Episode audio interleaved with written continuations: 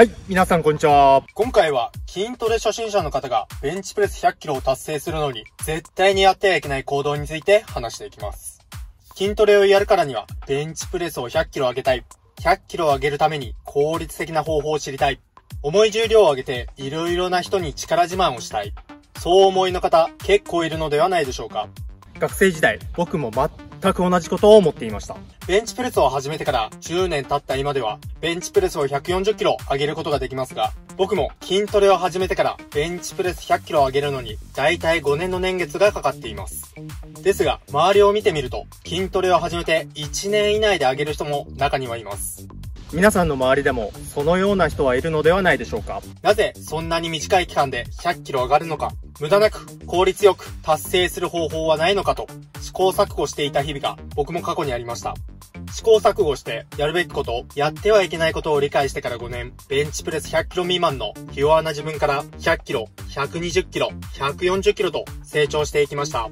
今回の動画を最後までご覧いただいて、意識して実践することで、ベンチプレス100キロを最速で達成するのはもちろん、ベンチプレス100キロを達成するのに、無駄なく効率よく達成することができます。で、もちろん達成するのに遠回りして、イライラすることもなくなり、筋トレを頑張っているのに、意外と重い重量を上げることができないんだね、って言われることもなくなります。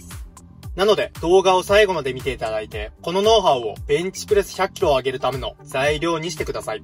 その前に、このチャンネルでは、明日から使える正しい肉体改造術をテーマに、最高のパフォーマンスを発揮し、理想の肉体を手に入れるための貴重な詳細や情報を徹底解説するトレーニング好きには非常にたまらないチャンネルです。トレーニング好きで貴重な情報を見逃したくないという人、理想の肉体と自分を手に入れたいという人は、今のうちにチャンネル登録していただいて、一緒にレベルアップしていきましょう。それでは、内容に入っていきましょう。皆さんは筋トレ初心者がベンチプレス100キロを達成するのに絶対にやってはいけない行動って一体何だと思いますか？この質問をすると様々な意見が出てくるかと思いますが、まず大前提にこれはやってはいけない。これをやってしまうといつまで経ってもベンチプレス100キロ達成することができないっていうことを担当直入に発表します。それはいきなり100キロ目指すことです。こんなことを言うと、ベンチプレス100キロ上げたいからこの動画を見ているのに、そりゃないよ、という人や、ベンチプレス100キロ上げたいのに、100キロ目指してはいけないって矛盾してますよ、という人、絶対いると思います。確かに、そう言いたい気持ちはわかりますが、僕がここで言う、いきなり100キロ目指すことがダメだというのは、正しいフォームを覚えず、体が出来上がっていない状態で、高重量を上げようとしても、重量が上がらないどころか、怪我をしてしまい、あなたの大好きな筋トレすらできなくなってしまうということです。つまり、いくら時間を費やしたとしても、結果が出ず、全く意味がない行動であるということです。過去の動画でもお話ししましたが、重量アップするために必要なものは、重さに慣れること。もっと簡単に説明すると、筋肉量とパワーは別物で、軽い重さで回数をこなすより、より重い重量で感覚をつかむことが重要ですよということです。この考え方で桁違いに良くなることは間違いありませんが、重い重量で感覚をつかむために筋トレをやったことがない素人がひょろひょろの体でいきなり高重量を扱ったベンチプレストレーニングを実施するとどうなると思いますか？そう、怪我をして最悪病院送りです。そうならないためにも、ベンチプレス100キロを目指す前に、丈夫な体づくり、筋肉を大きくさせることは最低条件なのです。なので、自己分析をして、丈夫な体を身にまとっていないなと思ったあなたが、まずやることは、少なくとも3ヶ月間は筋肉を大きくさせることを目的としたトレーニングを行うこと。これです。もう少し具体的に言うと、筋肉を大きくするのに最適とされている8レップから12レップで限界の来る重量設定で全身を鍛えてください。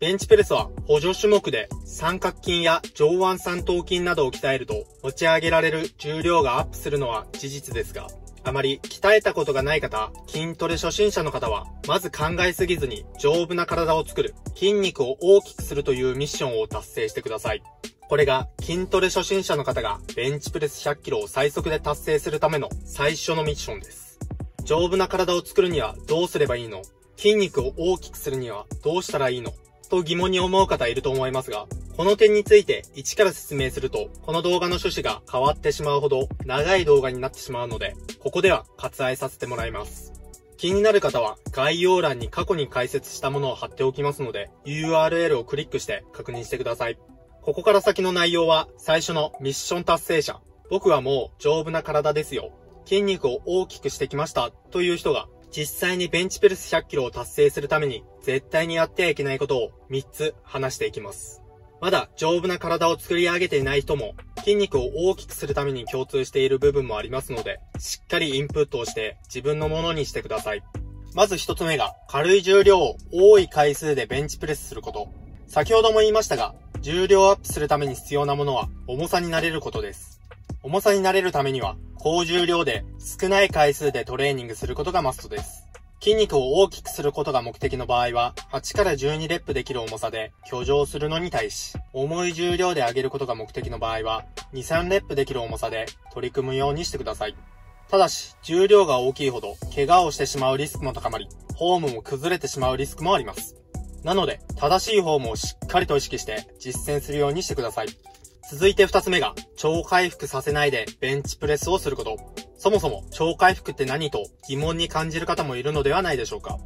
超回復とは、筋力トレーニング後に24時間から48時間ぐらいの休息を取ることによって起こる現象で、休息の間に筋肉量がトレーニング前よりも増加することです。超回復させないと筋肉が成長しない上、疲労が蓄積してパフォーマンスが向上しません。なので、結果的にベンチプレス100キロ上げることが非常に難しくなります。そしたら、休む期間を長くすれば問題ないかって思う方も中にはいますが、逆に休息が長すぎると筋力が元の状態に戻ってしまい、筋肉はどんどん衰えてしまいます。では、理想なタイミングはいつかそれは超回復で筋肉が以前より向上したタイミングで次のトレーニングを行うことです。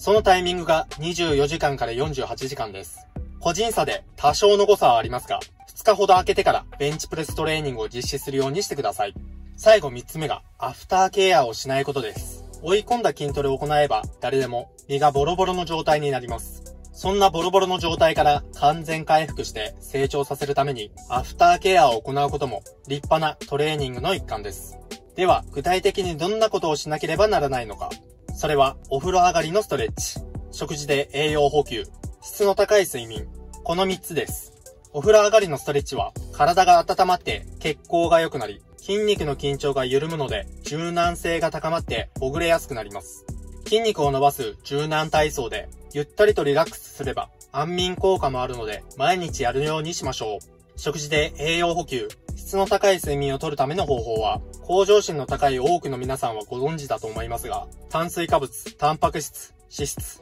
ビタミン、ミネラルのバランスがしっかりしている食事や、寝る前にスマホの画面をできるだけ避けたり、40度ぐらいのぬるめのお湯にゆっくり浸かるなど工夫していきましょう。今回の動画はこれで以上となりますが、今回の動画の他にも最高のパフォーマンスを発揮するテクニックをいろいろ公開していくので、そういった動画を見逃したくないという人は、今のうちにチャンネル登録してもらって、一緒にレベルアップしていきましょう。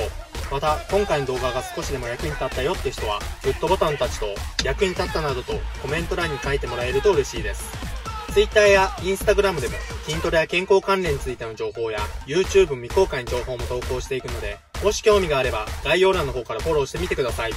そして公式 LINE では疲労困憊、うつ病、デブのボロボロ三拍子だった僕がたった3ヶ月の筋トレで克服に成功した内容や10年で培った肉体改造ノウハウを無料で配信しています。スポーツジムでも自宅でもあなたがもし知識や経験がない状態からでも楽しく効率よく鍛え理想な体と自分を手に入れたいのであればぜひ概要欄の方から登録してさらなる高みを目指していきましょう。今日もありがとうございました。また次の動画で会いましょう。